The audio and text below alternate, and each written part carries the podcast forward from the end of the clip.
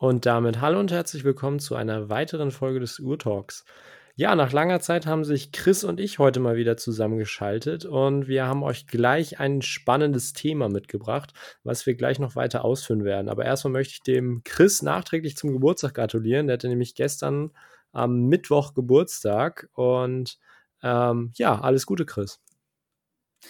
Dankeschön, Lukas. Danke, danke, danke. Ja, ich bin, äh, so Geburtstag ist gar nicht mehr mein Ding, ja. Ich bin letztes Jahr 30 geworden. Ich verrate jetzt nicht, wie alt ich dieses Jahr geworden bin. Wieder 30, ähm, so ist das doch bei den bekannten Leuten, ne? Genau, wieder 30. Ähm, und also seitdem zähle ich halt nicht mehr und bin da auf für Geburtstage gar nicht mehr wild. Deshalb will ich da auch gar keinen Wirbel drum machen und ich ärgere mich gerade, dass du das jetzt hier im Podcast erwähnst. Aber ja, Dankeschön. Mhm. Gibt es bei euch da irgendwie so einen Brauch? Wird 30 und unverheiratet muss man dann fegen? Oder gibt es Nee, das, das, das, das gibt es nur bei euch da oben auf dem Hamburger Land da. Ja, genau. Wir haben, das, wir haben das nämlich von der Feuerwehr. Und wenn ja. du 30 bist und unverheiratet, ähm, dann hast du so einen Tag, jetzt bei Corona natürlich nicht, wo du dann quasi den ganzen Abend gedemütigt wirst. Ähm, da wird permanent irgendein Dreck, den du eigentlich ganz schwer wegkriegst, auf dem Hof ausgekippt. Ähm, mhm. Das sind dann manchmal Kronkorken, die sich dann im Pflaster verhaken ähm, Sägemehl, was dann feucht gemacht wird. Also alle Schikanen und ähm, ja, also wirklich echt immer sehr unterhaltsam. Aber ähm, wir haben erstens momentan zu wenig 30-Jährige und viele von denen sind auch schon verheiratet. Ähm, ja. Nee, sowas kenne ich nicht. Sowas gibt es bei, bei mir zumindest zu Hause nicht. Aber ähm, interessanter Brauch. Ja. Gut, dann lass uns einsteigen. Wir haben nämlich festgestellt, dass, oder, oder auch von den Rückmeldungen her, dass ähm, ja gemerkt, dass ähm, unseren Zuhörern unser Format drei Uhren unter ähm, sehr gut gefällt. Und heute haben wir uns gedacht, dass wir das ganze Thema mal auf eine andere Stufe bringen und heute mal eskalieren. Vorher war ja immer so ein bisschen ähm, das Leitprinzip, dass wir ja vernünftige Uhren zeigen wollen mit dem besten Preis-Leistungs-Verhältnis in einer gewissen Kategorie. Da hatten wir unter 1000, unter 2000, unter 5000, meine ich. Und heute wollen wir das Ganze mal etwas anders gestalten, nämlich drei Uhren zusammen mhm. für maximal 100.000 Euro. Ja, krasse Nummer auf jeden Fall. Und ähm, es wird heute, wird heute richtig spannend, weil heute ist so ein bisschen Challenge-Charakter auch, muss man auch dazu sagen. Und wir haben heute ein bisschen auch so angepasste Regeln. Ähm, weil der Gedanke ist eigentlich folgender. Du kriegst 100.000 Euro auf dein Konto, äh, jeder von uns, fiktiv jetzt, und du musst quasi bis morgen, morgen früh oder sowas, musst du eine Drei-Uhren-Sammlung auf die Beine stellen, mit der du so, weil du hast ja viel Budget, bis ans Ende deines Lebens klarkommen würdest. Also so Uhren, die für dich quasi alle Situationen irgendwie abdecken können, mit denen du einfach bis ans Lebensende quasi klarkommen könntest, wenn du keine andere Uhr mehr dann haben dürftest. Ja. Und um das Ganze dann halt noch ein bisschen, bisschen Challenge-mäßiger zu machen, ist halt der Punkt, ähm, jetzt 100.000 klingt natürlich sehr, sehr viel, aber du darfst, ähm, du musst, du musst Uhren kaufen, wie sie verfügbar sind. Das heißt also eine Uhr, die jetzt aktuell Warteliste hat, klassisches Beispiel, eine Rolex Daytona zum Beispiel, die würdest du morgen früh, wenn du jetzt morgen früh diese Sammlung auf den Beinen haben musst oder vor dir liegen haben musst, würdest du die ja nicht beim Konzessionär so schnell bekommen, weil Warteliste und so weiter. Das heißt, dir bleibt die einzige Möglichkeit äh, übrig, dass du sie gebraucht oder halt auf dem Graumarkt kaufst und dann dementsprechend den Graumarktpreis zahlst, der dann halt höher ist als der Listenpreis. Und das ist so ein bisschen äh, die, die Challenge bei der Geschichte. Das heißt, du musst auch ein bisschen gucken, äh, welche, welche Uhr kann ich denn kaufen für das Budget. Und es kann halt sein, dass, dass du äh, die Uhr entweder beim Konzessionär zum Listenpreis kaufst oder halt ähm, ja, auf dem Graumarkt kaufst. Und wir müssen dann immer gucken, wie die Verfügbarkeit ist. Also das heißt, da müssen wir uns auch so ein bisschen gegenseitig kontrollieren. Ja, wenn der eine sagt, ich nehme das Modell äh, zu dem dem Preis, dann muss halt der andere gucken, naja, ist das überhaupt realistisch? Ähm, weil vielleicht ist das ja mit Warteliste und die ist schwer zu bekommen und die kannst du nur zum Graumarktpreis nehmen. Also so ein bisschen, ja. das ist noch der Battle bei der ganzen Geschichte. Ja. Und ich würde auch vorschlagen, wir machen abwechselnd, dass wir abwechselnd die, die Uhren wählen. Und äh, keine Uhr darf sich doppeln. Das heißt also, einer fängt an, dann ist der nächste dran. Aber es darf nicht, wenn eine Uhr schon mal genommen wurde, ein Modell darf der andere das nicht nochmal nehmen. Ja. Ähm, ganz interessant auch noch, es müssen drei Uhren sein, weil ja. ähm, One Watch Collection ist für uns ja keine Option. Da hatten wir uns ja schon mal in einer separaten Folge drauf geeinigt. Ähm, ja, denke, das wird auf jeden Fall spannend. Es ist jetzt auch nicht so wie in den anderen Folgen, dass ich mich da jetzt groß vorbereitet habe, ähm, sondern ich habe eine Uhr, ähm, die für mich gesetzt ist, wo ich auch ganz genau weiß, dass der Chris die nicht nehmen wird, weil das ähm, Da muss er noch seiner Meinung nach 30 Jahre älter für werden. Ähm, ja. Genau. Ich denke, es wird, wie gesagt, eine spannende Folge. Ich hoffe, ihr könnt ähm, keinen Unterschied in der Sprachqualität feststellen, weil ich habe mir heute mal ähm, mein Mikrofon und den Laptop geschnappt und mich ins Bett gesetzt ähm, und nicht an den Schreibtisch. Ähm, hat wunderbar geklappt. Mikrofonarm lässt sich auch am Nacht Nachttisch befestigen. Und äh, ja, jetzt sitze ich hier im Bett. Ganz kurz noch einen Punkt, weil du hast eben noch einen spannenden, einen spannenden Aspekt gebracht. Du hast gesagt, äh, da müsste ich 30 Jahre älter sein, ähm, weil ich, ich, bin ja so ein Fan von so sportlichen Uhren und es gibt ja so Uhren, wo ich immer sage, da fühle ich mich noch zu jung für, obwohl ich jetzt schon Ü30 bin. Ähm, was man halt bedenken muss hier bei der ganzen Geschichte, es soll ja eine Sammlung sein, mit der du bis an dein Lebensende klarkommst. Das heißt, vielleicht macht das auch Sinn, sogar eine Uhr zu kaufen, wo du sagst, ähm, da wachse ich noch rein mit dem Alter. Also auch das könnte ein Aspekt sein. Und ähm, du hast eben noch was gesagt. Du hast gesagt, äh, es müssen drei Uhren sein, weil eine Uhr ist kein, keine oder eine Ein-Uhrensammlung gibt es für uns nicht. Und ich würde auch sagen, eine Sammlung fängt erst ab drei auch an. Also zwei Uhren sind für mich auch keine Uhrensammlung. Nee. Wenn du drei hast, dann kann man so langsam sagen, du hast irgendwie, du, du fängst an mit so einem Sammeln. Ja. Deshalb lass uns drei Uhren nehmen. Ja. Bin ich dabei. Ich glaube, wir müssen noch unseren Audio-Wrist-Check machen, bevor wir gleich loslegen. Ja. SKX heute bei mir. Mehr gibt es da eigentlich, glaube ich, nicht zu, zu sagen. okay, okay. Ja, ich bei mir, ähm, wie in der letzten Folge, die wir zusammen aufgenommen haben, ich habe heute die Pannerei wieder am Handgelenk. Äh, die, ähm, die PAM, PAM 1313, also äh, Luminor Marina Pannerei, 44 mm. Ähm, ja, mit, mit blauem Zifferblatt, äh, weißen Indizes, äh, kleiner Sekunde auf 9, Datum auf 3. Ähm, heute am schwarzen Kautschukarmband, äh, super sportliche, coole Uhr, die mir gerade richtig viel Freude macht und die ich gerade sehr, sehr häufig trage. Und so ein bisschen auch das Geburtstagsgeschenk an mich selbst gewesen. Ähm, habe ich mir vor, vor ein paar Wochen gegönnt, die Uhr. Und ja, deshalb trage ich sie auch gerade so in dieser Geburtstagswoche so, so ein bisschen auch äh, nochmal extra, um mich ja daran zu erinnern, dass es so mein Geschenk an mich selbst ist. Ja, ja sehr schön. Willst du anfangen mit deiner ersten Uhr? Oder soll ich da gleich loslegen? Wir äh, lassen uns das auslosen. Ich bin dafür, dass wir es auslosen.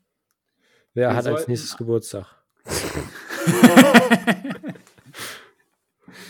ähm, wir werfen eine Münze oder sowas. Also muss, dann muss halt der andere dem vertrauen. Hast du eine Münze da? Nee, gerade nicht. Okay, pass auf, ich hol schnell eine. Mach das. Dann spiele ich so lange mal den Alleinunterhalter. Ähm, ja, Ja, Lukas, ist ja mega Entertainment, was du da gerade lieferst. Ja, ich wollte gerade sagen, irgendwie, ähm, ja, Stand-up-Comedian wird wohl, glaube ich, nicht mein Genre, wird, wird wo wir jetzt den nächsten Podcast machen. So, pass auf, ich habe ich hab eine Münze, hier ein sehr schönes 2-Euro-Stück. Willst du Kopf oder Zahl? Äh, Kopf. Kopf, dann nehme ich Zahl. Das, was oben liegt, also du musst mir vertrauen, was ich jetzt halt sage, ja. Ähm, das, was oben liegt, gewinnt. Ja. Machen wir. So, also du hast, du hast Kopf, ne? Ja. Okay, Kopf. Du darfst ja. anfangen.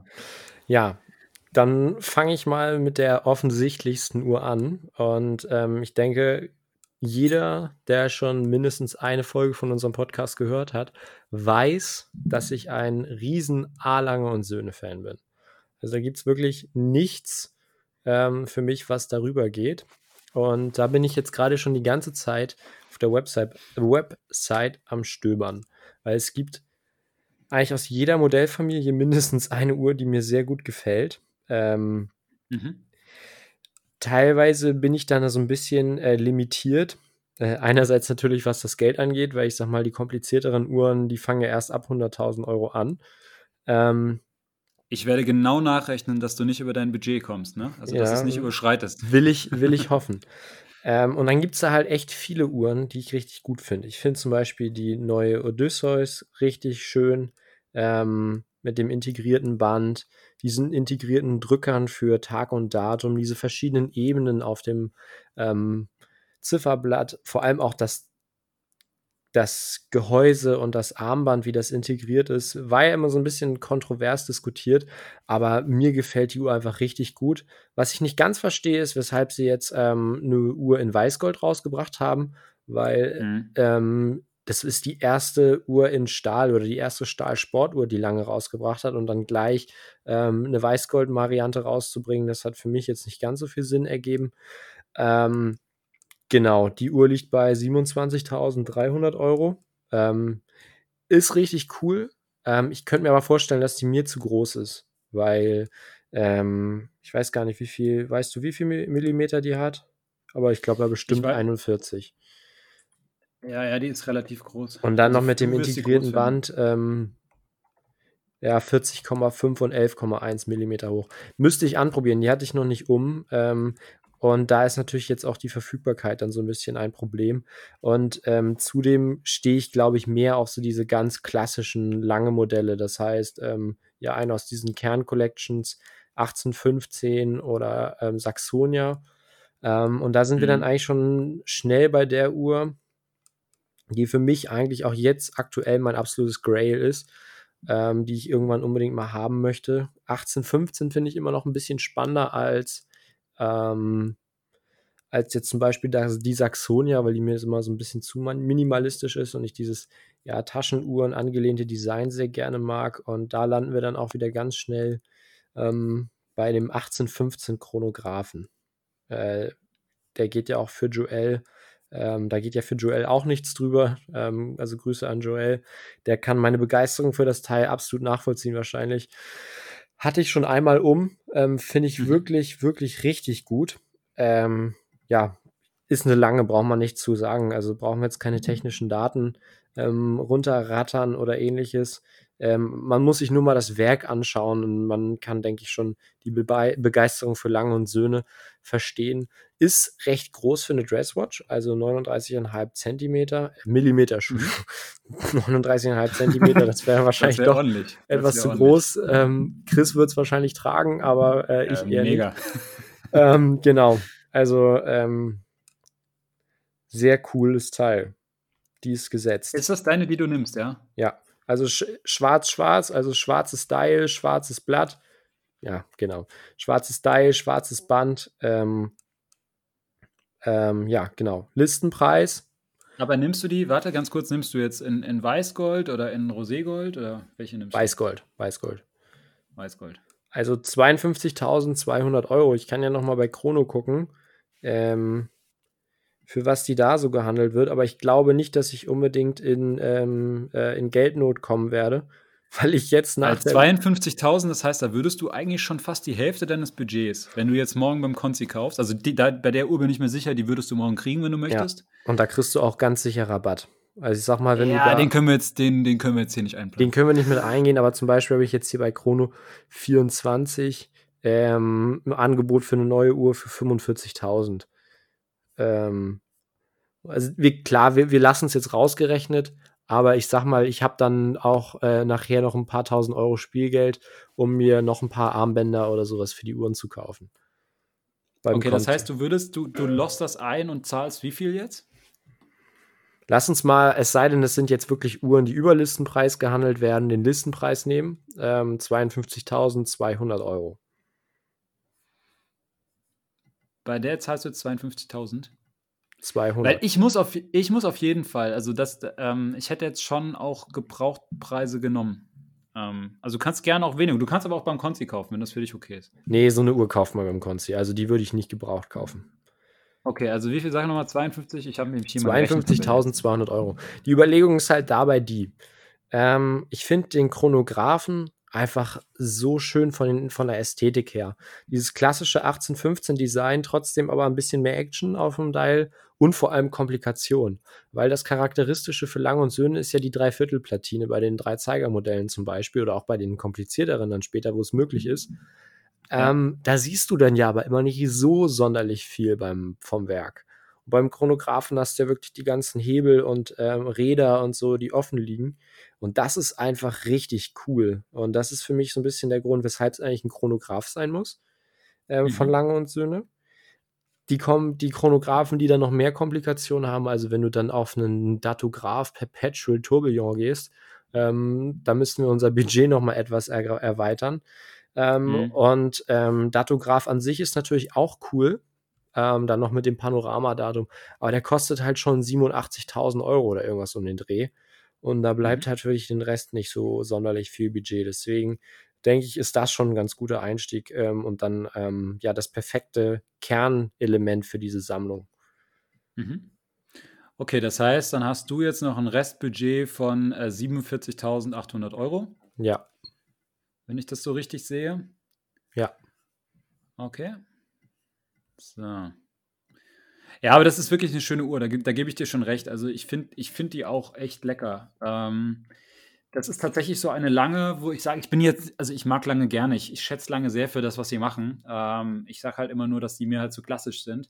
Aber das ist halt tatsächlich so eine lange, wo ich sage, hm, da könnte ich auch schwach werden. Das wäre auch so eine Uhr, die ich mir sehr, sehr gut vorstellen könnte. Sie käme, also ich kann sie sowieso nicht mehr wählen, sie käme aber wahrscheinlich nicht jetzt in meine Sammlung hier rein, weil es einfach schon die Hälfte des Budgets fast ausmachen würde. Und da sehe ich sie halt irgendwie dann bei mir nicht. Also ich glaube, dann müsste ich mich zu sehr bei den anderen einschränken. Aber ähm, es ist ein cooles Ding auf jeden Fall. Ja, ich, ich habe gerade noch mal geguckt, was ich mir dann vielleicht ergänzend noch kaufen würde, wenn ich nachher noch Geld über habe, ist dann ähm, eine 18 Karat Weißgold-Schließe. Da ist man dann ja auch schnell, ich glaube, bei 3.000, 4.000 Euro. Ähm, okay. okay. Also nur mal so am Rande. Wenn ich nachher noch Geld über habe und ich weiß, was ich damit machen soll, dann kommt noch eine lange Weißgold-Fallschließe dazu. Mhm. Okay. Was auch noch wichtig ist, ähm, vielleicht auch noch als Regel, wir dürfen nicht mehr zurückziehen. Das heißt also, das ist ja heute so ein bisschen interaktiv hier. Ne? Also wir haben uns eigentlich gar nicht groß vorbereitet. Ich glaube, jeder hat so seine erste Uhr, hat er sich schon mal rausgesucht, aber ansonsten glaube ich noch nichts. Also ich mhm. habe im Kopf so ein, zwei Gedanken, aber ich weiß noch nicht konkret. Wir müssen gleich mal schauen, wo es dann hingeht. Ähm, aber ich darf auf keinen Fall einen Rückzieher machen. Das heißt, wenn ich merke, ich entdecke was Cooles, wo ich sage, das würde ich lieber haben, aber das reicht dann für ein Budget nicht, dann eingelocht ist eingelocht. Ja, hat man quasi schon gekauft. Der Konzi hat schon die Papiere ausgefüllt. Genau, genau. Ist nach Ladenschluss, Konzi, du hast, bist dann mit dem Koffer hingegangen, Geld muss weg. Ähm, und du darfst, du darfst durch die gesamte Auslage streifen. Ja. Gut. Finde ich cool, verstehe ich. Ist ein, ist ein geiles Ding, gefällt mir auch sehr, sehr gut. Hatte ich auch schon am Handgelenk gehabt, ist eine richtig schöne Uhr und das Werk. Ehrlich, es gibt wenig Werke, die schöner sind. Ich sag mal, das ist halt auch eine Uhr, wenn Geld keine Rolle spielt, die musst du nicht tragen. Die kannst du auch einfach als Nerd-Piece in der Sammlung haben ähm, und dich dann da zu Hause hinsetzen und an dem Anblick ergötzen und dann mit dem Chrono rumspielen und so. Natürlich gehört sowas ans Handgelenk und die macht, glaube ich, auch erst richtig Spaß, wenn du sie wirklich trägst. Aber mhm. das Werk an sich spricht ja schon für sich. Und da würde ich, glaube ich, dann auch gelegentlich mal das Band so umbauen lassen, dass das Werk oben ist. Mhm. Ja, das, das, das, lohnt sich. Ich finde es aber auch schön, dass du einfach so eine äh, 50.000 Euro Uhr so als Nerdpiece bezeichnest. du, ich, ich, also ich glaube, es gibt viele Leute, die jetzt nicht so in diesem Uhrengame drin sind, die würden sich für das Geld dann, keine Ahnung, eine Daydate kaufen oder, oder sonst was. Finde ich auch geil, aber das wäre für mich, ich finde bei der Daydate immer so den, oder bei den allgemeinen Rolex Goldmodellen immer die Preise so ein bisschen schwierig. Weil wenn du mhm. dir anschaust, eine Stahl Submariner, was kostet die? 8000 Euro? 9000 Euro? Keine Ahnung. 9000 jetzt irgendwas, ja. Irgendwas um den Dreh. Ähm, und dann kostet die goldene irgendwie über 30. Dann hast du eine Material, ne, hast du eine Steigerung von äh, über, über 20.000 Euro. Lass das Ding Gold, Gold äh, von 3, 200 Gramm haben. Äh, keine Ahnung, was kostet das, äh, das, das Gramm 750er Gold? Lass es 40 Euro kosten. Äh, dann bist du bei, keine Ahnung, 40. Ja, gut, jetzt müsste man schnell im Kopf rechnen sein. Ich, ich zück mal eben den Taschenrechner. Äh, bist du bei 200 mal ähm, 40 Euro, bist du bei 8000 Euro. Gut, das hätte man, ja, jetzt wird es peinlich. Jetzt hätte man doch sehr schnell im Kopf rechnen können. Bist du bei 8000 Euro. äh, meinetwegen, wenn es ganz dicke kommt, ähm, schlägst du noch 2000 Euro für, für höhere Bearbeitungsaufwände oder ähnliches drauf. Und da finde ich halt immer so diese Preisdifferenz ein bisschen schwierig, ähm, mhm. weil es bleibt im Endeffekt ein einfaches, solides Werk verbaut und dann nur für diesen, nur weil es Gold ist, diesen enormen Aufpreis zu zahlen, finde ich so ein bisschen schwierig. Ja, du, da bin ich komplett bei dir. Also ich finde auch, dass ähm, grundsätzlich äh, diese ganzen Uhren in Gold, also jetzt mal nehmen wir mal, lassen wir lange jetzt mal raus, weil die machen ja sowieso nur Gold. Bei denen ist es ja schon ähm, Standard. Genau, aber wenn du jetzt halt die normalen Marken dir anschaust, die halt eben so, so Modelle dann in Edelstahl haben und dann halt in diversen Goldvarianten, Weißgold, Gelbgold und so weiter, ähm, ich finde diesen Goldaufpreis immer übertrieben, absolut. Und das ist halt, wie du es schon sagst, so eine normale Sub kostet äh, 9 bis 10, ähm, dann kostet die goldene das Dreifache. Noch Also krasser, mehr als noch, noch noch- krasser ist es noch- ja bei Platin. Wenn du dir Ja, ja, eine, Stahl-Daytona anguckst, das kostet die 12, 13 und dann kostet die Platin über 70. 11, ja, und dann kostet die über 70. Ja, also Platin ist noch mal krasser. Das das muss ich halt immer sagen, da ist dieser Aufpreis für das Edelmetall, das ist es aus meiner Sicht absolut gar nicht wert. Und deshalb, ich kann, also muss ich dir ganz ehrlich sagen, ich kann diese Faszination von, von Edelmetalluhren bei, bei sowas gar nicht nachvollziehen. Nee. Also ich natürlich verstehe das schon, das ist schon irgendwie schön und fertig und das ist schwer und das hat alles seinen Reiz, aber die Relation, finde ich, passt halt nicht. Und da muss ich auch mal sagen, das ist was, da, da bin ich, kann ich auch nicht mitgehen. Und es gibt halt auch Marken, die halt eben auch, auch Edelmetalluhren zu verhältnismäßig guten Preisen verkaufen. Ja. Und ich glaube halt, lange ist da durchaus fairer, aber auch zum Beispiel so eine Marke wie äh, Moser. Ähm, die haben sehr, sehr viele Modelle, die haben auch teilweise Edelstahl, aber die haben auch sehr, sehr viele Modelle im, äh, aus Gold und die sind wirklich kosten fast alle, kosten sehr viele unter 20 sogar oder wenn so um die 20 bis 25.000 Euro. Ähm, das, und da hast du teilweise schon krasse Komplikationen dabei. Also da muss ich halt immer sagen, das, das ist viel fairer bepreist, als Ja. du es jetzt halt bei einer Rolex zum Beispiel hast. Aber Gut, was man vielleicht noch dazu sagen muss, ist dann, ähm, bei Moser ist ja das Armband oft auch kein Massivgold. Ähm, okay, ist ein Argument, ja. Ich weiß jetzt nicht, inwiefern sich da die, die, die Fertigung ähm, wirklich ähm, ja, komplizierter gestaltet bei, bei einem Armband. Das könnte ich mir nur vorstellen, dass das halt aufwendiger ist, als ein Gehäuse zu fräsen. Ähm, Hm. Gerade weil die Stifte dann ja auch eine gewisse Stabilität haben müssen. Ich glaube, das war ja bei Rolex auch immer irgendwie ein Problem. Bei älteren Uhren will ich jetzt nichts Falsches sagen, meine ich aber mal irgendwie sowas gehört zu haben. Gut, Ähm, du hast schon recht. Also d- klar, das, das, du hast schon natürlich recht. Ein Armband, das ist natürlich auch äh, massives Armband. Das, das kostet natürlich auch seinen Preis. Klar, das ist auch viel Material, was dann da dran ist. Bin ich, da bin ich komplett bei dir. Da hast du natürlich recht. Ähm, Gut, es, aber es wir- ging mir trotzdem. Ja, wir haben es Ja. ja. ja eben vorgerechnet. Äh, lass es bei einer Submarine 8.000, 9.000 Euro Goldpreis sein. Ähm, Mhm. Da finde ich den dreifachen Preis, äh, nur weil es Gold ist, ja immer schon ein bisschen fragwürdig und inwieweit äh, das dann wirklich eigentlich nur Image- und Statussymbol dann ist, was du damit bezahlst. Absolut. Gut. Legen wir mit der zweiten Ähm, Uhr los oder deiner ersten Äh, vielmehr. Mit meiner ersten, mit meiner ersten, so, ich, ich war jetzt echt am überlegen, was ich jetzt nehmen soll. Ähm, ich habe so ein, so ein bisschen so, so Grail Watches im Kopf, die ich eigentlich richtig, richtig, richtig gut finde und wo ich immer sage, die hätte ich gerne. Die passen leider alle nicht ins Budget. Beziehungsweise, wenn ich sie jetzt, wenn ich, wenn ich eine davon reinnehmen würde, und ich erkl- erkläre gleich welche, habe ich wahrscheinlich zu wenig Budget für die anderen Uhren. Ähm, ich bin ein sehr großer Freund von so ikonischen Formen und für mich eine der schönsten Uhren oder Uhrenformen an sich ist die der Royal Oak. Ähm, es ist jetzt ein bisschen langweilig vielleicht, aber ich, ich finde diese Form einfach super schön. Ähm, und das wäre so eine Uhr, und eine Royal Oak ist so eine Uhr, wo ich sage, das wäre was, bis an mein Lebensende könnte ich die in der Sammlung haben. Damit wäre ich wahrscheinlich immer zufrieden. Vielleicht würde ich sie gar nicht so oft tragen, aber ich finde einfach diese Form und dieses Armband, das ist für mich eines der schönsten Armbänder, optisch zumindest, nicht von der, von der Das ist nicht das bequemste oder so, aber optisch eines der schönsten Armbänder, die du auf dem Markt hast. Reden, und wir von der, reden wir von der 15202 oder von der ähm, Dreizeiger, also 15400, 15500? Genau, und jetzt, das ist jetzt ein guter Punkt. Ähm, Wenn es darum geht, was meine Lieblings-Royal Oak ist, dann würden wir von der, ähm, der Open Work Double Balance reden, ähm, also skelettiert. Ähm, wirklich für mich eine der schönsten Royal Oaks überhaupt, weil ich auch skelettierte Zifferblätter mag. Das Problem bei der ganzen Geschichte ist, ähm, die ist, ich weiß jetzt gerade gar nicht genau, was der Listenpreis ist, aber die ist auf jeden Fall nicht zum Listenpreis verfügbar und dann bist du gleich bei so Kategorien von 70.000 und mehr ähm, wo ich einfach sage, das ist es mir dann nicht wert, weil dann fast mein ganzes Uhrenbudget weg ist.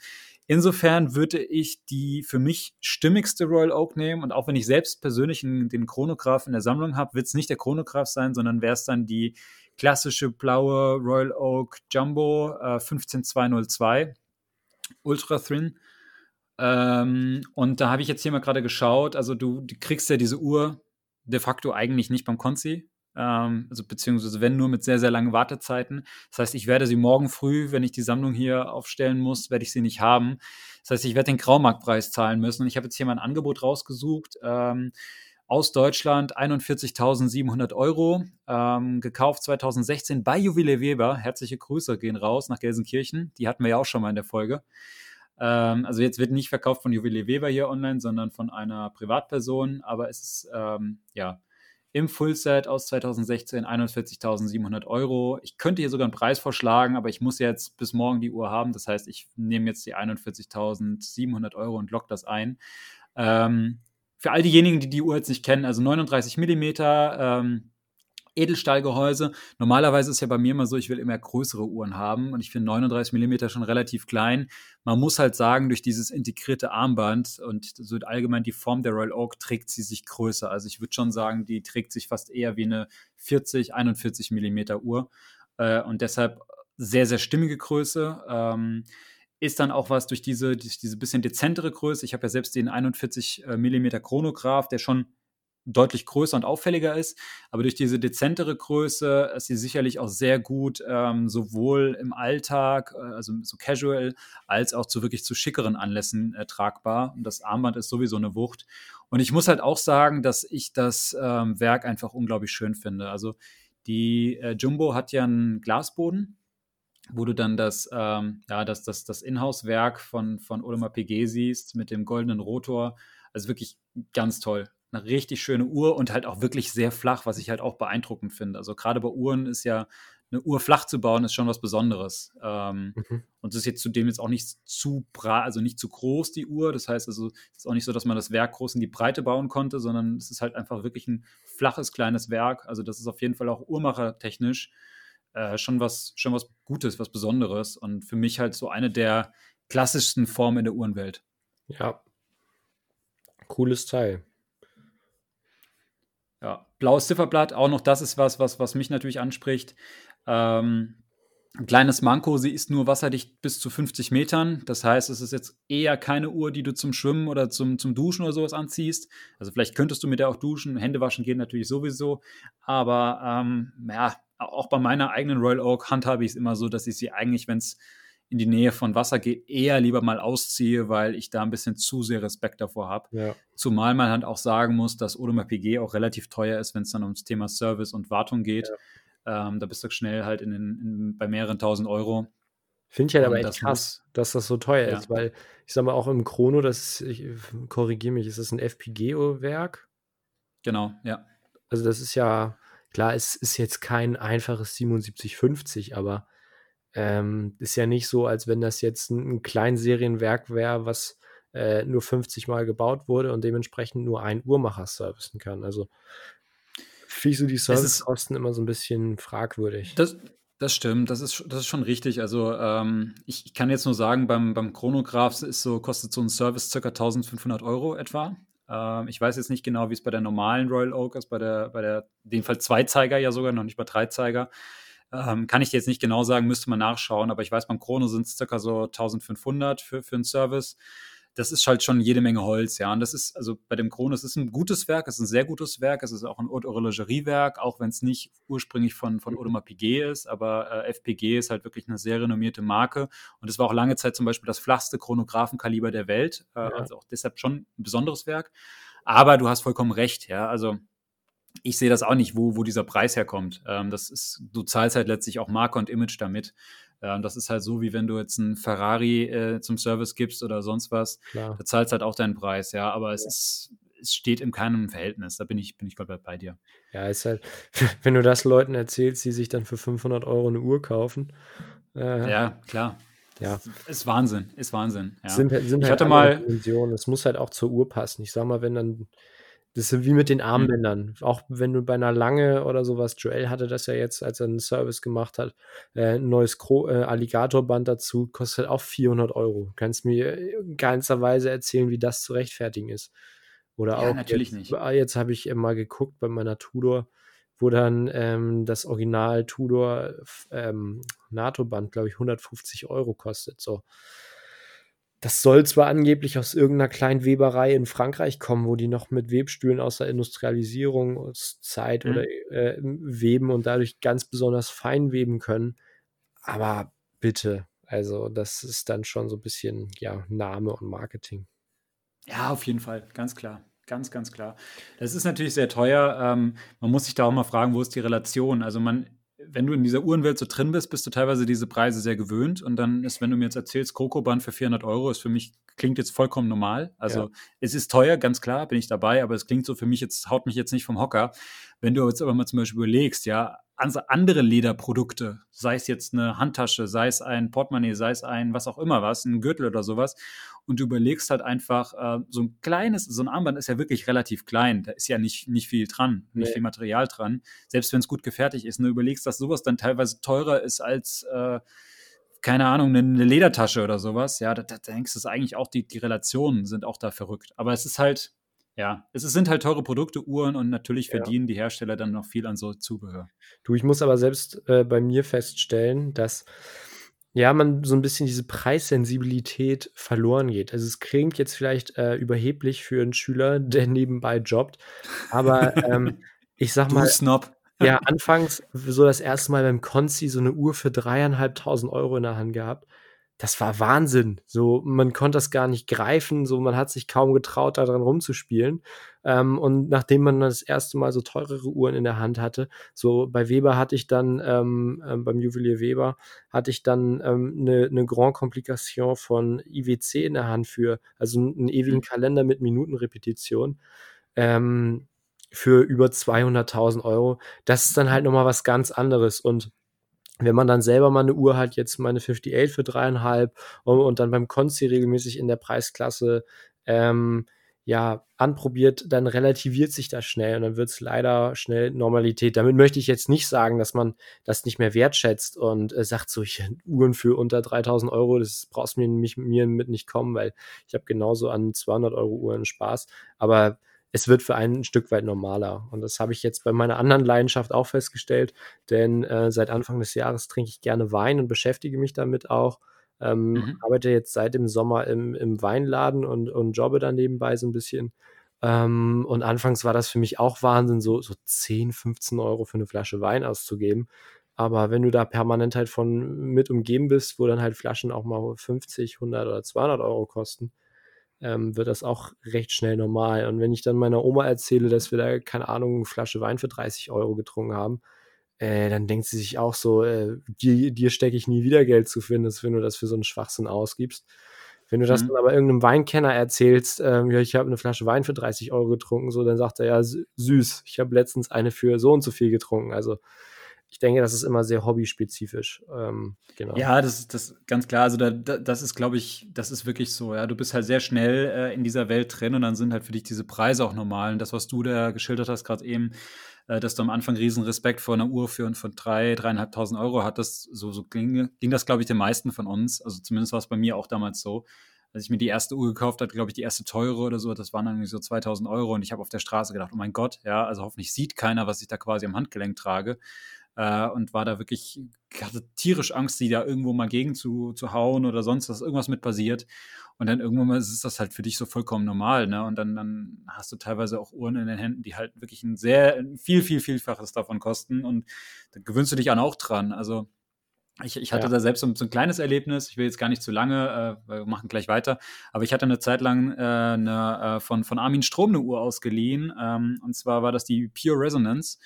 Ähm, wirklich tolle Uhr, habe ich, glaube ich, auch im Podcast hier schon mal von erzählt. Und ich glaube, die hat so einen, so einen Listenpreis von irgendwie 50.000 Euro knapp oder sowas. 40 bis 50.000 Euro, ich weiß nicht genau, ist auch normalerweise in Schweizer Franken ausgewiesen, aber mit Wechselkurs und so weiter. Sowas um den Dreh. Und die hatte ich halt ausgeliehen und habe die wirklich ein paar Monate gehabt. Und am Anfang dachte ich, oh mein Gott, was habe ich da in den, in den Händen? Und äh, Wahnsinn und war ganz, ganz vorsichtig und eigentlich habe sie ganz oft nur im Schließfach einfach äh, gelassen, weil ich echt Angst hatte. Und dann immer trägst du sie und dann ist es halt für dich ganz normal. Und denkst du, hey, das ist eigentlich nur eine Uhr wie jeder andere andere und ein bisschen diese Relation. Also man muss sich, man darf nie aus den Augen verlieren, was man da an Werten hat und was das auch kostet, aber ähm, es ist plötzlich, es, es, wird für einen irgendwie normaler und das ist einfach, dieses Geld ist gar nicht mehr das Ding, was man so im Fokus hat, sondern irgendwie ist es halt eine Uhr, ja, und es relativiert sich dann so ein bisschen. Genau. Aber es ist verrückt. Es ja, verrückt. lass uns mal weitermachen. Ähm, du hast vielleicht gemerkt, ich habe schon versucht, die Zeit zu strecken.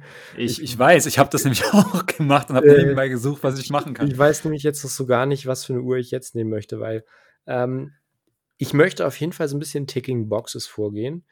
ähm, dass man Mhm. so gewisse Kategorien hat. So, man hätte natürlich jetzt auch sagen können, so ich nehme drei Lang- und Söhne-Modelle, keine Ahnung, einmal 1815 Chronograph, einmal ähm, Saxonia Thin und noch, keine Ahnung, ähm, eine Odysseus. Dann Hm, wärst du mit. Eine Ähm, Nomos. Was mit einer Nomos? hm, weiß ich nicht, ob die jetzt unter den Top 3 wäre, weil. Ich, ich sag mal, wenn ich, wenn ich 100.000 Euro hätte, würde ich mir nicht nur drei Uhren kaufen. Du Weil, musst aber jetzt. ja, ich weiß, ich muss. Ähm, ich würde mir nicht nur drei Uhren kaufen, einfach aus dem Grund, weil ich dann einfach die Vielseitigkeit zu sehr lieben würde. Ich denke mal, ich würde dann, ähm, wenn ich 100.000 Euro hätte und mir, sag ich mal, 10 Uhren kaufen würde, ähm, wäre das natürlich gewissermaßen ähm, ja gesetzt, dass ich auch ne, die lange genommen hätte. Hm. Aber ich würde dann auch mehr so in dem Bereich unter 10.000 Euro äh, kaufen, weil ich denke mal, oder für mich ist das eindeutig mit die spannendste Preiskategorie, weil du da noch wirklich ähm, viel Unterschied, sag ich mal, bei den Uhren hast. Ich sag mal, ab 30.000 Euro, ähm, da sind das alles Uhren, die über jeden Zweifel erhaben sind ähm, und Ja. da dann nur noch so auf subjektiven Geschmack ankommt. Aber wenn ich jetzt, keine Ahnung, äh, 10 Uhren kaufen würde, dann wäre da bestimmt auch ein, eine, wenn nicht sogar zwei Nomos-Uhren dabei. Ähm, dann wäre da zum Beispiel meine Club Campus dabei, dann wäre da vielleicht noch die Zürich Weltzeit dabei. Ähm, und was dann auch in dieser Kollektion wäre, wo ich jetzt schon die ganze Zeit am Überlegen bin, weil äh, das einfach eine Uhr ist, die mir so gut gefällt, das wäre meine 58. Und da bin Mhm. ich jetzt auch echt am Überleben, überlegen, ob ich die jetzt auch in diese drei Uhren und äh, für 1000 Euro, äh, 100.000 Euro mit reinnehme. Weil ich sag mal, du kannst ja nicht jeden Tag mit einer Uhr für ähm, 20, 30.000 Euro rumlaufen. Und so einen soliden Alltagsbieter, wenn man es so nennen möchte, was jetzt wieder wahnsinnig überheblich klingt, ähm, braucht man ja immer. Ich würde mal sagen, du bist der bescheidene Boss. Ja, genau. Ich weiß jetzt aber auch nicht, wenn ich dann die Uhr nehme, was, was, dann habe ich ja noch, keine Ahnung, habe ich ja noch 45.000 Euro Budget über. Was machst du dann Was, mach- damit? was machst du damit? Weil, so viel Weißgold falsch schließen kann ich gar nicht kaufen. ja, du musst das Budget ja nicht aufbrauchen. Das ist ja okay. Du kannst es ja auch dann für später anlegen und in, so, ein- ich in ein dachte, Haus, in eine Wohnung oder das schicken. so, dass das jetzt so ein spontanes Erbe ist und wenn wir das nicht ausgeben, frisst das irgendwie die Steuer auf oder sowas. Ja, gut, es geht, es geht dann schon weg. Also, das ist dann halt, es ist irgendwie, irgendwie ist es weg, ja, aber ähm, du musst es jetzt nicht auf Teufel komm raus auf 100.000 Euro ausschö ausschöpfen, wenn du meinst, du brauchst es gar nicht. Ja. Hast, hast du irgendwelche Ideen für eine robuste Alltagsuhr, wo wir den Preis noch ein bisschen höher treiben können? Ich kann ja bei Tudor anfragen, ob die mir die 58 aus Weißgold bauen. Aber das, das wäre das wär ja dann für, den- für den Alltag vielleicht auch wieder nicht so genial. Ich meine, Weißgold ist ja auch sehr, sehr anfällig. Ja. Ähm, ist die Frage, ob das das Richtige ist. Aber gibt's, gibt's nicht, also wenn du sagst, du hättest schon gern so einen so einen- so einen Bieter, ähm, Ja, auch da nicht Diver. irgendwas, ein Diver, ein Diver, ja, aber muss es dann die Blackware 58 sein? Gibt es da nichts, wo du sagst, findest du vielleicht noch besser, aber ähm, Bei mir ist ja bei Divern auch immer das Problem mit der Größe. Also ich sag mal, wenn ich jetzt eine Omega Seamaster 300 nehme, ähm, mhm. Erstmal kostet die leider nur 1000 Euro mehr, ähm, was ja schon mal echt dramatisch ist in dieser Frage. Und das zweite Problem ist auch die Größe. Das Ding hat 42 Millimeter. Und wenn ich jetzt sage, ja, nimmst halt eine Seedweller, ähm, bist du auch bei über, bist du dann zwar über 10.000 Euro oder bei um 10.000 Euro, aber das Ding ist halt ein Klopper. Den kann ich nicht tragen. Und ich sag mal, es gibt ja auch nicht so 43 mm gehen, gehen easy. es gibt ja jetzt auch eigentlich wenig äh, so Urologie-Diver. Also es gibt 50 Fathoms, was ich da fa- Glashütte Original kannst du machen. stimmt. Mit der CQ. Da gibt es ja auch die, ähm, die Aber das- also nicht die Panorama-Date, sondern die, die klassische CQ, die ist ja ein bisschen kleiner. Die ist, glaube ich, sogar 39 mm oder sowas. ja, die gefällt Oder mir gut. 40. Die gefällt mir gut. Aber das wäre keine Uhr, ähm, drei Uhrensammlung, die damit reinkommen würde. Das wäre so eine Uhr, wenn du zehn aussuchen darfst, dann könntest du wieder drüber nachdenken. Aber das wäre jetzt nicht so der Diver, mit ich äh, bis ans Lebensende leben wollen würde. Mhm. Ja, schwierige Frage. Es gibt, äh, ah, gut, das wirst du wieder zu groß finden, ähm, ja, relativ neu jetzt vorgestellt von Gégé Lecoultre, ähm, die Polaris? Polaris Memovox Mariner oder wie sie heißt, also diese Tauchervariante, ähm, die mit so einer innenliegende, innenliegenden Taucherlünette, Ja, ja. Nee, schwierig. aber es ist wahrscheinlich nicht deins, ja. Hm, hm, hm, hm, hm. Können wir uns dann auch darauf einigen, drei Armbanduhren und eine Stand-Wanduhr oder sowas? Die St Du musst hier schon drei Armbanduhren jetzt kaufen und die Standwanduhr, das ist, das machen wir in einer separaten Folge. Ja, aber denn sonst würde ich doch irgendwie jetzt die, die Mecha 10 von Hublot als, äh, als Tischuhren reinnehmen, die jetzt neu vorgestellt wurde. Oder wenn alle Stricke reißen, noch eine Erwin Sattler oder sowas mit rein. Jetzt gib dein Geld aus für Armbanduhren, Junge. Na gut. Nimm halt die Black Bay 58, ist doch egal. wenn du willst, wenn das will, ist ja cool. Also wenn du, wenn du so sagst, das ist halt eine Uhr bei 100.000 Euro, du willst trotzdem diese Uhr kaufen, ja. dann hast du ja mit deinem Kauf, ich meine, du hast ja in der Sammlung, hast du ja richtig viel richtig gemacht. Also, also ich bin, wie, wie, gesagt, Wahnsinn. ich hatte bis jetzt so, ich glaube, mitunter alles in der Hand, was es so ähm, auf dem populären Diver-Markt gibt. Also Omega, Rolex mhm. Submariner, und so weiter und so fort. Und ähm, das ist bis jetzt wirklich die Taucheruhr, die mich am meisten überzeugt hat und die mir auch auf den ersten Blick am meisten Spaß gemacht hat. Gut. Ähm, mhm. Und wir predigen ja immer, es soll nicht nur nach dem finanziellen Aspekt gehen, sondern auch einfach nach Leidenschaft und dem, was einem gefällt. Ähm, dann logge ich die 58 ein und die ist gesetzt. Die kostet jetzt wie viel? 3000? Äh, als ich sie gekauft habe, waren es, das war leider noch vor der ähm, Na, du musst den aktuellen Preis. Ja, vor. Frage ist auch, kriegst du die, kriegst du die jetzt überhaupt morgen? Wie ist denn da die Verfügbarkeit? Also ich sag mal jetzt. so, ich würde das ja strategisch angehen bei dem Teil. Ich würde dir erst die Lange und Söhne kaufen und ich glaube, wenn du für 50.000 Euro eine Lange beim Konzi kaufst, ähm, dann legen sie dir die 58 mehr oder weniger oben drauf. Ich gucke jetzt gerade mal kurz, was die BlackBerry 58 aktuell auf dem Also Listenpreis sind, ne, waren vor der Mehrwertsteuersenkung ähm, 3.430 Euro, jetzt sind es 3.340. So, die Frage ist ja, ist sie, ist sie sofort verfügbar? Ähm, ich würde sagen, tendenziell nicht sofort. Ähm, deshalb musst du sie vielleicht. Hm? Ich sag mal, für 4000 Euro solltest du dir aber auf jeden Fall auf dem. Ja, easy, easy, easy. Das, ich gucke jetzt hier gerade mal. Ich glaube, keine Ahnung, 3800 habe ich eben eine gesehen. Hier sogar eine 3400, die ist vielleicht vom Zustand jetzt nicht so gut. Aber sagen wir so, wenn du jetzt grau kaufst, einen guten Zustand, bist du bei 3,8 bist du gut dabei. Ja. So, dann hast du auch morgen und hast ein, hast ein gutes Modell. Ja. ja, hast ja. Du hast ja eh Geld ohne Ende. Du ja, kannst eigentlich. Stimmt, ich also nehme ich, ich, ich nehm den teuersten Kurs auf Chrono 24. also ich habe jetzt mal 3.800 Euro bei dir eingeloggt und jetzt hast du noch 44.000 Euro übrig. Mhm. Das heißt, die goldene Submariner könntest du dir eigentlich holen. Ja, aber ich kann, wir, mir, ich kann mir die 58 noch vergolden lassen. Ne? Gut.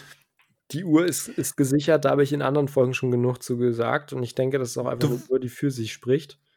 Du würdest aber die schwarze nehmen, ne? Nicht ja. die blaue, oder? Also du nimmst die, hab, die du auch ich, hast. Ich habe ja die, die blaue schon. Äh, nee, Quatsch, ich habe nicht die blaue. Ich die, die blaue schwarze. hast du nicht. Die, die blaue hatte ich aber in der Hand. Das, das ist eine allgemeingefällige Uhr. Mir gefällt die schwarze aber besser. Mhm. Bin ich, bin ich bei dir? Ich mag halt dieses Guild-Dial gerne. Ich finde halt diese, diese goldenen Akzente einfach sehr stimmig und macht da so ein bisschen diesen Vintage-Look. Äh, ich weiß halt, die, die blaue ich weiß auch schon, die ist natürlich der Tudor Submariner, der blauen nachempfunden. Die hatte damals auch keine goldenen Akzente und sowas, deshalb ist es an sich schon stimmig. Aber mhm. für diesen Vintage-Look hätte ich es cool gefunden, irgendwie, wenn da so goldene Akzente drin wären. Dann hätte sie mir auch deutlich besser gefallen. Ja. So finde ich das Blau ein bisschen kühl wirkend und eher modern wirkend als jetzt so Retro-Style. Aber das stört mich aber zum Beispiel auch an den Submariner-Modellen. Also ich hatte jetzt nach Neuvorstellungen die in der Hand ähm, ja. Überhaupt nichts für mich. Kann ich nichts mit anfangen. Also Geschenke. Aber die wollen ja auch keine alte Uhr sein. Die wollen nee, ja modern wollen sie sein. nicht. Aber das ist für mich wieder so eine Uhr. Ja, so so nichts sagen, so keine Ausstrahlung. Jetzt jetzt weinen viele. Ja, ja also. Du, das ist meine Meinung. Ich kann auch verstehen, warum einem die gefällt. Dass man einfach so ist eine schlichte Uhr, aber ja, hat für mich keine Ausstrahlung. Also ich muss sagen, die Submariner, ähm, ich persönlich mag sie sehr gerne. Ich finde sie auch sehr schön. Ähm, es ist für mich eine, also unter 10.000 Euro einfach eine sehr, sehr gute Taucheruhr. Ähm, bin ich davon überzeugt. Die Verarbeitung ist schon wirklich sehr gut. Natürlich, klar, Rolex ist ein Massenprodukt. Wir brauchen gar nicht groß jetzt über Rolex reden, ja, um Gottes Willen. Äh, haben es schon oft thematisiert. Ähm, der Hype ist zu krass. Es steht auch in keiner Relation dafür, dass eine Hulk jetzt für 20.000 sowas weggeht. Das ist aus meiner Sicht alles Quatsch. Aber ähm, für, für den Listenpreis finde ich das eine sehr, sehr gute Uhr. Und das ist halt ein moderner Taucher auch. Es ist natürlich ein klassisches Design, aber es ist einfach eine moderne Uhr mit modernen Materialien und modern auch gefertigt. Und da finde ich das auch alles passend. Ich finde halt nur die Black Bay 58, die ist ja bewusst eigentlich eine, eine Referenz, eine Anlehnung an die alten Modelle, an die, die ersten Tudor Submariner Modelle. Und ich finde halt da, deshalb auch, auch Aluminiumlünetten und so ein Kram, das, das passt ja alles zu dem ganzen Konzept. Ähm, und da finde ich halt aber irgendwie dieses Blau wirkt mir zu, zu modern, zu kühl. Aber das ist, wie gesagt, ist Geschmackssache. Ich bin an sich ja ein großer Freund von blauen Uhren und ich kann auch verstehen, warum man die mag. Also, abgesehen davon ist sie mir eh zu klein. okay, aber du, du lochst den ein, du nimmst die. Ja. Ähm, das heißt, du hast noch viel, viel Budget, 44.000 Euro für deinen letzten Pick quasi, für deine letzte Uhr. Ja, ähm, dann mache ich jetzt mal weiter. Ich hatte jetzt ein bisschen Zeit gehabt, mir zu überlegen, was ich, was ich nehmen könnte. Ähm, ich habe so ein bisschen auch das Problem wie du. Ähm, ich habe auch überlegt, ich hätte gern sowas wie so ein Diver, aber nicht, weil ich sage, ich brauche diesen Taucherstil zwangsläufig, sondern ich, ich will so eine, so eine robuste Uhr haben. So eine Uhr, mit der ich quasi, die, die ich so rocken kann, auch so in Alltagssituationen und, und die ich am Strand anziehen könnte und im Wasser anziehen könnte, zum Schwimmen, zum Tauchen. Also nicht, dass ich groß tauche, aber wenn ich möchte, dann könnte ich. Sowas brauche ich halt. Und das ist ja normalerweise so eine, so eine Kategorie, die halt so ein Diver irgendwie erfüllt, ja, weil er halt einfach so ein sehr, das sind ja oftmals sehr robuste Uhren, die halt sehr vieles mitmachen. Äh, deshalb finde ich zum Beispiel auch so Diver in, in Gold und sowas eigentlich Quatsch, weil das für mich widerspricht sich das. Also eine goldene Uhr will ich zum Beispiel am Strand nicht anziehen, weil ich einfach die, die Kratzer so zu sehr befürchten würde und sowas. Ähm, und ich habe so ein bisschen das Problem gehabt, ich, ich finde auch, es gibt wenig Diver, ähm, die, sag, die jetzt für mich so rausstechen, dass ich sage, ich würde die jetzt, wenn es um 100.000 Euro geht, dann kaufen.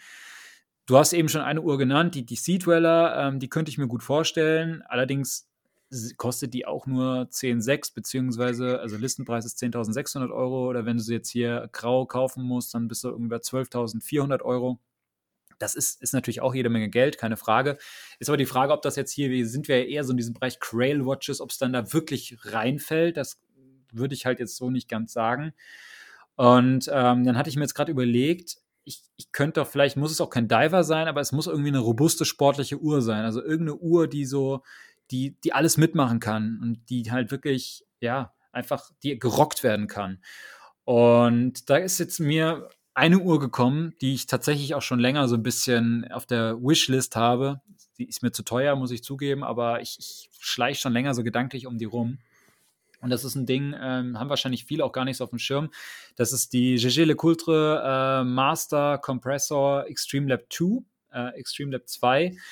Ähm, der, ein Chronograph, äh, sehr, sehr groß. Es ist ein 46 mm Titangehäuse, ähm, skelettiertes Zifferblatt und äh, trägt sich aber nicht wie 46 mm, trägt sich etwas kleiner. Ich würde sagen eher wie, wie 45, 44 mm, ähm, weil auch die Hörner so ein bisschen ergonomisch geformt sind, so ein bisschen nach unten weggehen. Also ist, ist trotzdem natürlich ein großer Brummer. Es ist eine sehr, sehr sportliche Uhr, hat eine schwarze Keramiklünette auf dem Titangehäuse sitzen und hat ein sehr, sehr, ähm, ja, ein sehr überladenes Zifferblatt auf den ersten Blick. Aber es ist halt einfach aus meiner Sicht der heftigste Chronograph, den es so am Markt gibt, einfach technisch gesehen. Also das Werk, was da drin steckt, ähm, ist quasi richtig overengineert. Also da haben wirklich die, ähm, die, die Uhrmacher von Gégé Le Coultre sich einfach mal richtig ausgetobt und haben da zig Funktionen reingepackt. Also das ist äh, ein Flyback-Chronograph mit, mit äh, GMT, also zweiter Zeitzone. Ähm, du hast alle möglichen Einstellmöglichkeiten. Ähm, das ist, ist wirklich Wahnsinn. Die hat sogar äh, mehrere, ähm, es ist ein Säulenrad-Chrono, hat, glaube ich, sogar mehrere Säulenräder. Äh, hast da irgendwie so eine Schaltung drin. Also du kannst richtig viel mitmachen. Ähm, es gibt da auch ein ganz cooles Video auf YouTube von äh, Tim Mosso äh, von, ich glaube, Watchbox ist der, aber der hat immer so coole Erklärvideos, da kann man sich das mal anschauen und der erklärt dir in, in zehn Minuten diese Uhr und danach bist du Feuer und Flamme für das Ding. Ähm, also ist ein mega Teil, also richtig, richtig, richtig krass. Hat so ein bisschen so Vibes von Hublot, äh, Richard Mehl, nur dass es halt Gégé Le Coultre ist ähm, und wirklich ein sehr, sehr renommierter Uhrmacher natürlich auch. Und einfach ein geiles sportliches Ding. Und das wäre, glaube ich, so meine, meine Uhr, die ich nehmen würde zum, zum Rocken, so zum richtig, so wenn es hart auf hart kommt, wenn ich irgendwie am Strand unterwegs bin oder, oder schwimmen gehen will, tauchen gehen will, keine Ahnung, Sport mache, ähm, gehe zum Beispiel gerne auch mit, mit Uhren wirklich ins, ins Fitnessstudio oder laufen oder sowas. Da, da würde ich die immer anziehen. Ähm, richtig cooles Ding. Und du kriegst die, ähm, also ich weiß jetzt gerade leider nicht genau, was der Listenpreis von der ist, aber der ist, glaube ich, so um die 50.000 Euro oder sowas. Ich könnte jetzt mal parallel schauen. Äh, du kriegst die aber deutlich günstiger äh, grau äh, und zwar schon für um die äh, 30.000 Euro. Aber ich schaue jetzt mal ganz kurz, was der Listenpreis ist. Ähm so, mal schauen, ob wir die so schnell finden. Hier, jetzt bin ich auf der Webseite. Es gibt ja auch, das muss ich vielleicht dazu sagen, es gibt die in verschiedenen äh, Farbvarianten. Es gibt eine äh, Variante, wo blaue Akzente sind und eine, wo rote Akzente drin sind. Ähm, die mit den roten Akzenten ist die ältere, beziehungsweise die zuerst auf den Markt kam. Die war auch limitiert auf, ich bin mir jetzt gerade gar nicht sicher, auf wie viel Stück, aber eine recht kleine Limitierung. Und es gibt jetzt die, die, neuere Variante, ist eigentlich die gleiche Uhr, gleiches Werk und alles drin, äh, für äh, mit so blauen Akzenten. Ich glaube, dass ich persönlich die äh, Variante mit den roten Akzenten einfach cooler finde. Ähm, wirkt für mich so ein bisschen sportlicher, auch wenn ich normalerweise immer so ein Blau-Fan bin. Aber ich finde, die blaue hat so, so ein bisschen kühl. Ähm, und äh, da finde ich eigentlich die rote irgendwie wärmer, irgendwie ja, irgendwie stimmiger für mich persönlich. Ja. So, ich schaue jetzt gerade mal ganz kurz. Also die kostet wohl äh, Listenpreis oder hat zumindest mal Listenpreis gekostet 51.500 Euro. Ich weiß gar nicht, ob die jetzt wirklich noch aktuell für, oder gebaut wird.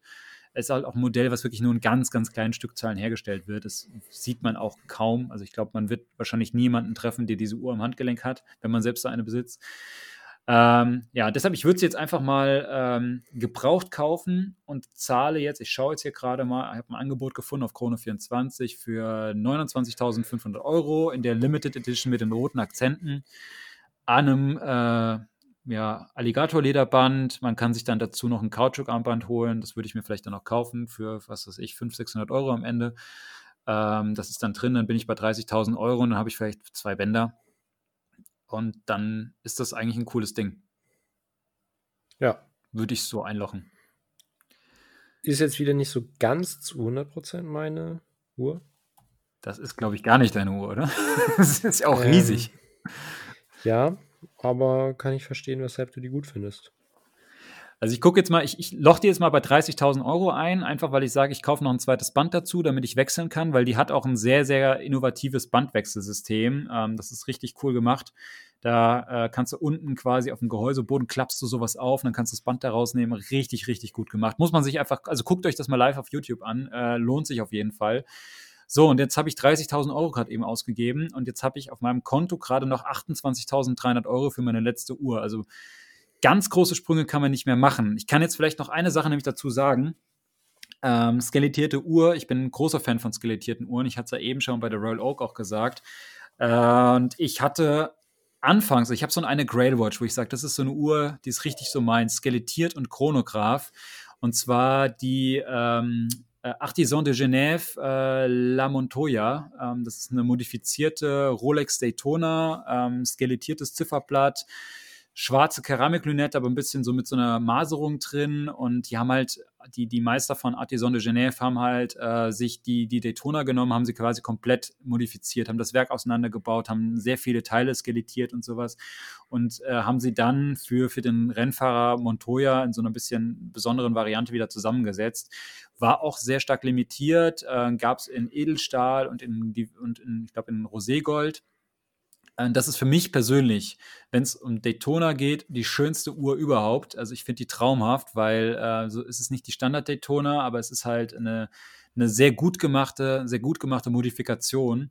Und diese Uhr hat, glaube ich, ich weiß nicht, als sie rauskam, was sie gekostet hat, 40.000, 50.000, sowas, wird aber mittlerweile über weit über 100.000 gehandelt. Ähm, ich habe jetzt hier eben mal geschaut, es gibt sogar so Angebote, so die günstigsten in Europa sind so um die 100.000. Ähm, das wäre nämlich eigentlich so ein Graywatch-Ding für mich, aber dann hätte ich kein Geld für andere Sachen.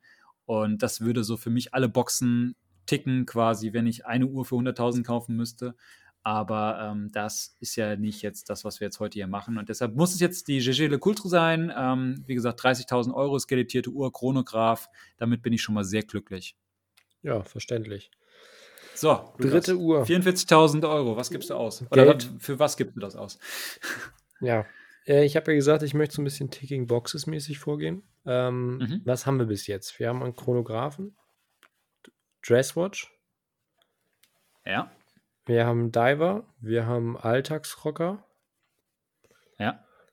Hm. Hast jetzt vier Kategorien aufge aufgezählt mit zwei Uhren, eigentlich auch gut, ja? Ja. Vielseitige ja. Uhren. Ähm. Hm, hm, hm, genau, was, was kann man jetzt noch machen? Also, ich sag mal, bei 44.000 Euro, wenn es jetzt kein Stahlsportmodell von Rolex sein will, muss, soll, ähm, muss es ja was mit Komplikationen sein. Was ich da zum Beispiel jetzt noch äh, cool finden würde, wäre irgendwie eine Uhr mit einer GMT oder zweiten Zeitzone. Mhm. Ähm, welche ich da immer ganz cool fand. Äh, Weißgold GMT Master. Nee. Ähm, was ich da immer ganz cool fand, war Patek Philippe. Ähm, mhm. Aquanaut Travel Time. Aber ich habe eben auf Chrono 24 geguckt und mich etwas erschrocken, wo die mittlerweile steht. Also Listenpreis ist ja, glaube ich, irgendwas um 30.000 Euro.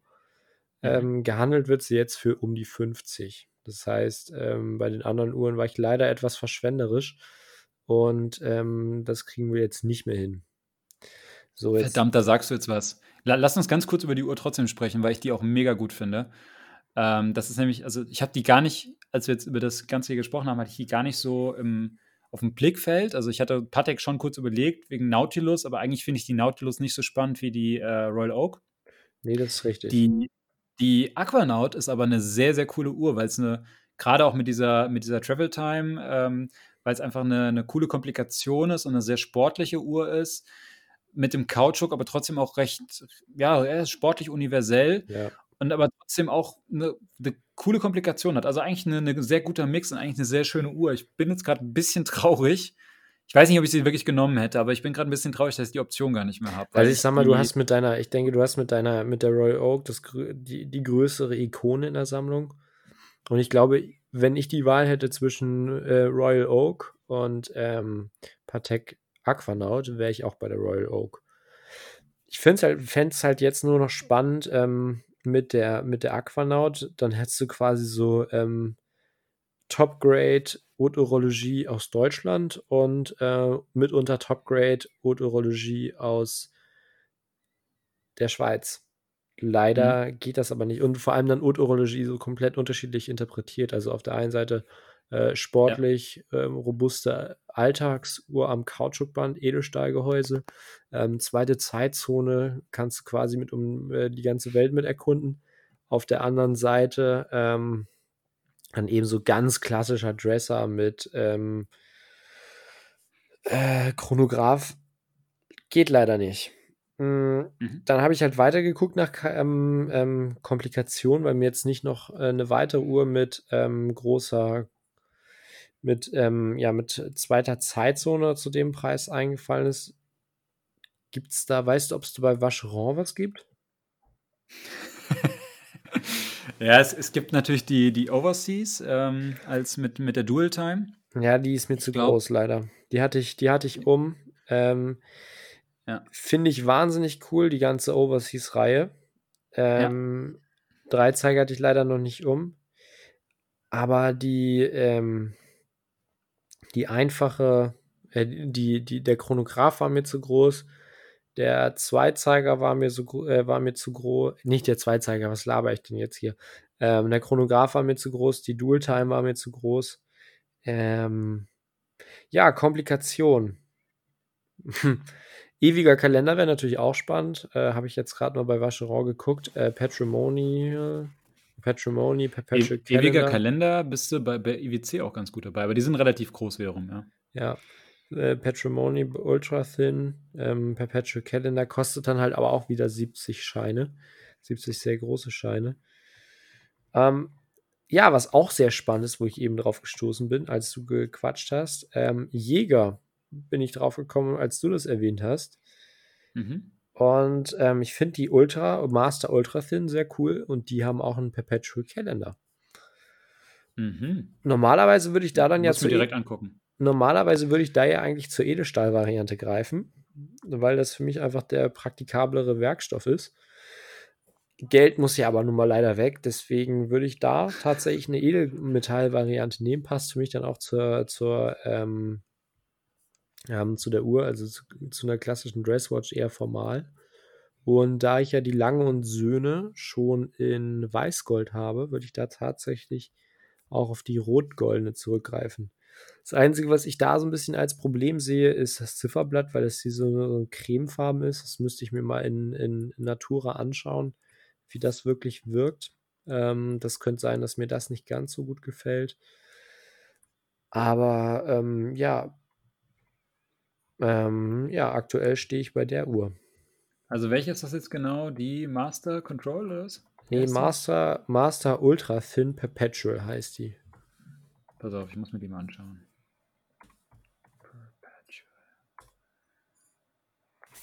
So. Gibt's. Achso, du willst in, in äh, Edelmetall nehmen, ne? Mhm. Weil die normale, die glaube ich in Edelstahl, ist ja 20. gibt's auch zum Beispiel mit so einem schwarzen Zifferblatt. Genau. Die, äh, äh, die- ich glaube, die, die weiß-goldene gibt es auch mit so einem grauen Ziffernblatt, aber die äh, rot-goldene leider nicht. Ja, okay, lass mal schauen.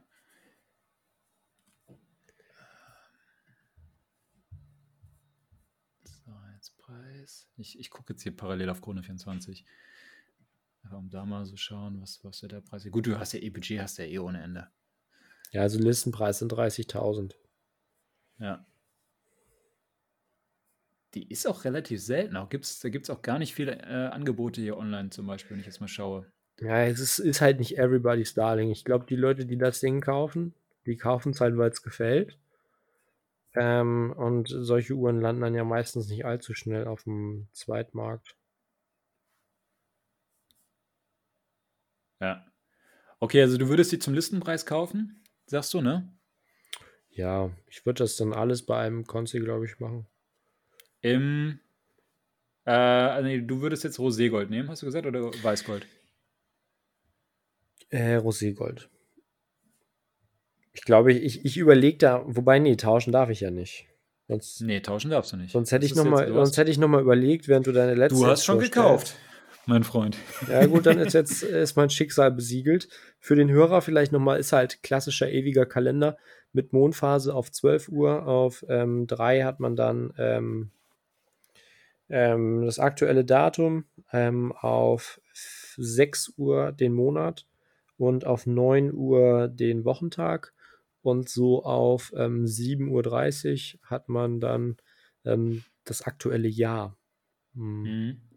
Ich glaube mal irgendwie gehört zu haben, dass man bei diesen Uhren mit Jahresscheibe ähm, auch irgendwie alle 100 Jahre oder so ähm, das Ding zum Uhrmacher muss, um eine neue Jahresscheibe verbaut zu kriegen.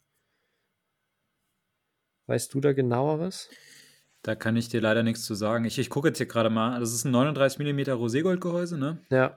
Also sehr, sehr flach. Das ist halt auch cool. Also, ich meine, klar, das heißt ja auch ultra thin. Äh, 9,2 mm Höhe. Was ich so ein bisschen. so ein ja. champagnerfarbenes Blatt, ne? Hast du jetzt gewählt. Ja, ist schon fast ein bisschen, also wird schon fast ein bisschen äh, dunkler als Champagnerfarben. Was ich so ein bisschen schade finde, ist äh, Gangreserve, 38 Stunden. Ich denke mal, das ist ähm, mitunter der, ähm, ähm, ja, dem, der flachen Bauweise geschuldet. Ähm, aber ansonsten, Jäger ist natürlich über jeden Zweifel erhaben, was auch Qualität angeht. Ähm, Uhrmacher, der Uhrmacher ähm, wird es auch oft genannt. Und ähm, in der ähm, Royal Oak Offshore, nee, nicht Offshore, der Royal Oak äh, 15202, die du gewählt hast, hast, ist ja, meine ich, auch ein Werk drin, was ursprünglich von Jäger entwickelt wurde, oder? Ja, genau, da gibt es verschiedene Aussagen zu dem ganzen Ding. Ähm, also, äh, mein Kenntnisstand ist, und deshalb haben sie, also normalerweise macht ja Audemars PGs immer so, dass sie einen Glasboden nur verbauen, wenn es Werke sind, die von ihnen stammen. Mein Kenntnisstand da ist wohl, dass äh, Audemars PG die Spezifikation gegeben hat, wie das Werk auszusehen hat und irgendwie das an sich quasi entworfen hat.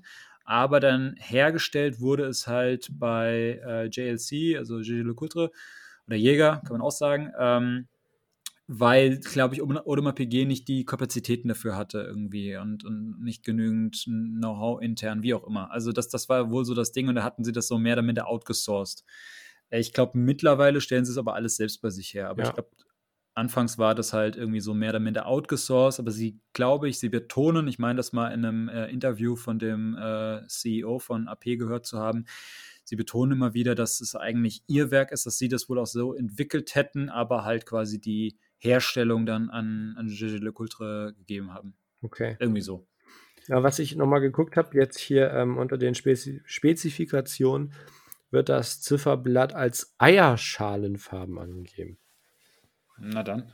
Also ich, ich weiß nicht, entweder haben wir hier bei uns in Deutschland komische Eier und die Schweizer haben da irgendwie mutierte Hühner, aber ich habe noch nie ein Ei in der Farbe gesehen.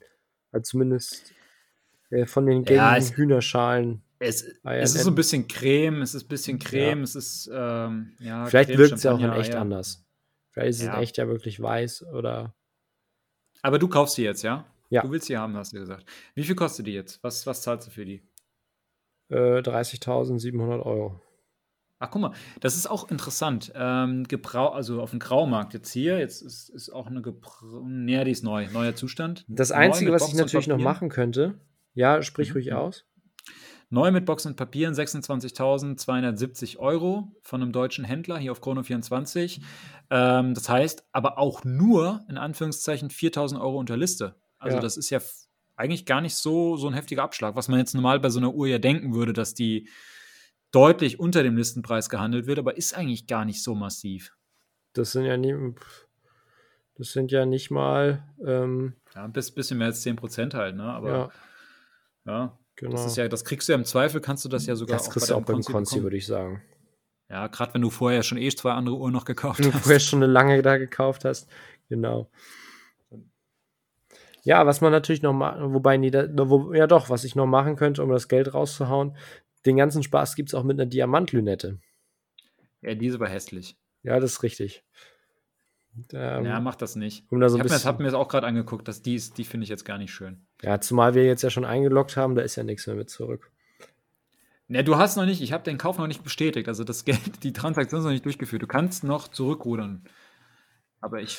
Mich würde aber jetzt mal, wir haben ja jetzt schon ein bisschen über Rabatt und so gesprochen. Mich würde ja echt mal interessieren, wenn du wirklich diese Situation hast beim Konzessionär, ähm, dass du sagst, ich nehme jetzt einen 1815 Chronographen für 50.000 Euro und ähm, Jägerle Cultre Master Ultra Thin Perpetual, also ewigen Kalender, was du dann dafür einen Rabatt rausholen kannst. Weil ich sag mal, das sind ja beides keine Uhren, ähm, mit einer riesen hohen Nachfrage, wo sie sagen, ja, wenn du sie nicht nimmst, rufen wir einen Kunden an und der nimmt die dann, sondern es sind ja schon eher Uhren, wenn sie die da haben, dann liegen die da ja auch ein paar Monate, bis die den richtigen Kunden finden. Absolut. Absolut was du ja. da für einen Rabatt kriegen kannst oder was sie da, da noch als Goodie oben drauflegen. Ob sie dann sagen, so komm, ähm, die 58 so mit. Würde mich mal interessieren. Ja gut, also im Endeffekt, der Rabatt müsste ja eigentlich schon so hoch sein, dass du die 58 quasi ja, nicht locker. zahlen müsstest. Ich also sag mal, wenn du, so, ja wenn du so einen gängigen Rabatt, was ich für niedrig halte, von 10% ansetzt, ähm, dann bist du ja bei einer Summe von ähm, 82.000 ja schon bei 8,5 oder ja doch 8,5 ja, ja. ungefähr. Ja, ja, also ich glaube, die, die 58 kriegst du quasi geschenkt. Aber wir, wir, du hast ja eh Geld zum Ausgeben, es ist ja vollkommen egal, was du jetzt machst. Ich habe jetzt ähm, noch 14.000 Euro über für, ja, wobei Erwin, Erwin Sattler könnte jetzt auch schon wieder knapp werden. Du kaufst, kaufst du die jetzt, ja? Ja, nehme ich. Okay. Das heißt, 14.000 Euro hast du noch übrig. Ähm, du bist wirklich sparsam unterwegs, muss ich sagen. Finde ich gut. Ne, das Geld gibst du wahrscheinlich jetzt am liebsten mehr aus, ne? Ich würde es am liebsten mehr ausgeben, ja. Also ich habe mir jetzt parallel, ich habe jetzt die Zeit ein bisschen genutzt. Ich hatte jetzt halt den Vorteil, dass wir jetzt relativ lange für dich hier gesucht haben, dass ich mir jetzt überlegen konnte, was, was nehme ich. Und tatsächlich ist es eigentlich relativ klar. Ich hatte kurzfristig jetzt Angst, dass, dass du mir jetzt einen Strich durch die Rechnung machst, weil du eben schon die Marke angesprochen hattest. Ähm, und zwar, ich brauche, ich, ich habe auch versucht, so ein bisschen jetzt so Ticking Boxes zu machen. Und das ist jetzt aber mir nicht so ganz gelungen. Ähm, also ja, schon vielleicht indirekt, aber auch nicht so richtig. Also ich habe mit der Royal Oak irgendwie so eine zeitlose Ikone, die man, glaube ich, zu die man entspannt anziehen kann in der Freizeit, aber auch zu schickeren Anlässen. Also das ist für mich, es ist keine klassische Dresswatch, da bin ich dabei, aber es ist, es ist was, was für mich, was ich als Dresswatch tragen würde.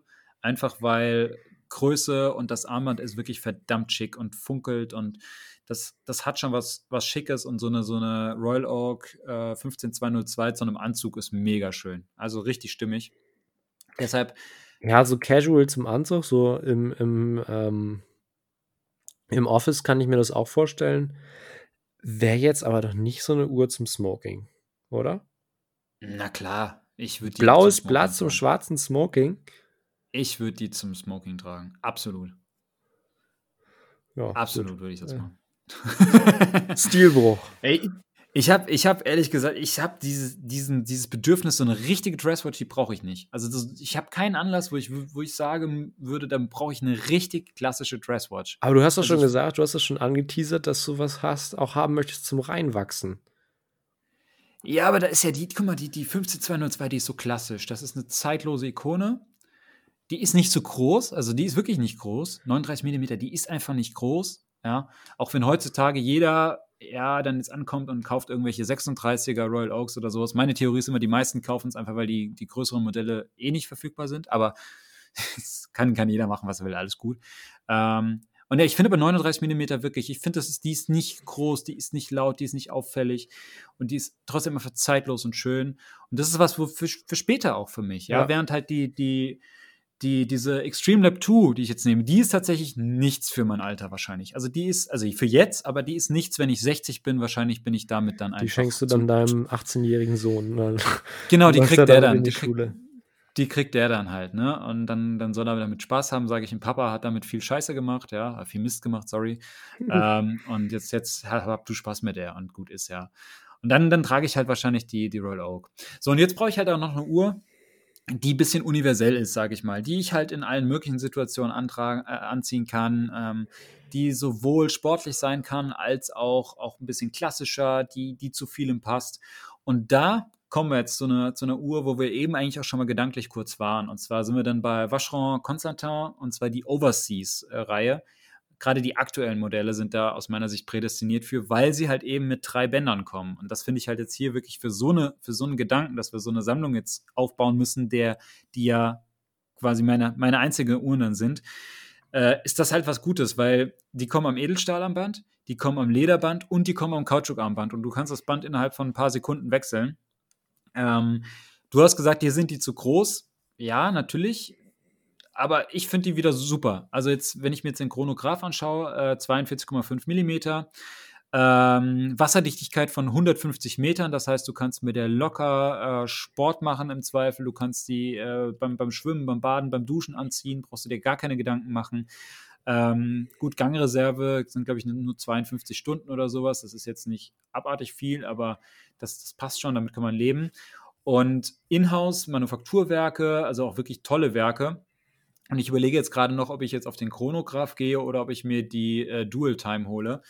Andererseits muss ich sagen, die Dual Time, ich, ich habe ja schon eine GMT mit der, mit der, mit der GG. Ähm, und die Dual Time ist natürlich von diesem Zifferblatt-Layout so ein bisschen, bisschen freaky, nicht so, nicht so klassisch. Also das, das muss man mögen. Ähm, ich finde das gerade ganz cool. Es kann aber auch sein, dass ich in zehn Jahren sagen würde, boah, nee, irgendwie ist mir das daneben.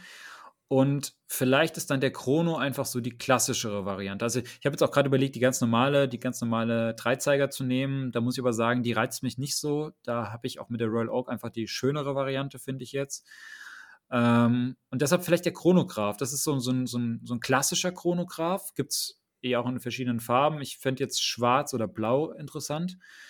Ähm, klassisches Style-Layout, 369, die Totalisatoren. Ähm, einfach, wenn man diese Modelle, wenn man diese, diese Overseas-Modelle in der Hand hat, einfach wunderschön ist halt, wie das Gehäuse gefertigt ist. Ein ganz toller Mix aus polierten und satinierten Flächen. Und ich würde auch ehrlich gesagt behaupten, und das ist jetzt vielleicht ja fast schon, vielleicht lehne ich mich da sehr weit jetzt aus dem Fenster, aber ich bin davon eigentlich überzeugt, dass ich die Verarbeitungsqualität bei Vacheron und gerade bei der Overseas besser finde als bei Audemars PG, bei der Royal Oak und auch besser finde als bei Patek mit der Nautilus. Also aus meiner Sicht, aus diesen drei Uhren, wo ja immer die, die Overseas ein bisschen so, das, das, das, das unbeliebte Kind ist oder ein bisschen links liegen gelassen wird, wenn es um diese ikonischen Uhren da geht, finde ich fast sogar die Overseas eigentlich gerade in der aktuellen Generation die, die beste Uhr von allen. Ähm, und ich würde deshalb wahrscheinlich zu dem Chronograph jetzt greifen. Mache ich jetzt einfach mal so. Und ähm, ich schaue jetzt gerade, was kostet der Liste. Da sind wir, glaube ich, relativ teuer. Ja, ich glaube, das könnte knapp werden. Liste sind 29.500 Euro. Ich habe noch 28.300 Euro. Das heißt, ich kann ihn mir nicht zum Listenpreis kaufen. Ist aber kein Problem, weil er ist verfügbar. Zum Glück, toi, toi, toi. Gott sei Dank ist die Nachfrage bei Waschrau noch nicht so hoch wie bei, bei Patek und bei ähm, Audemars PG.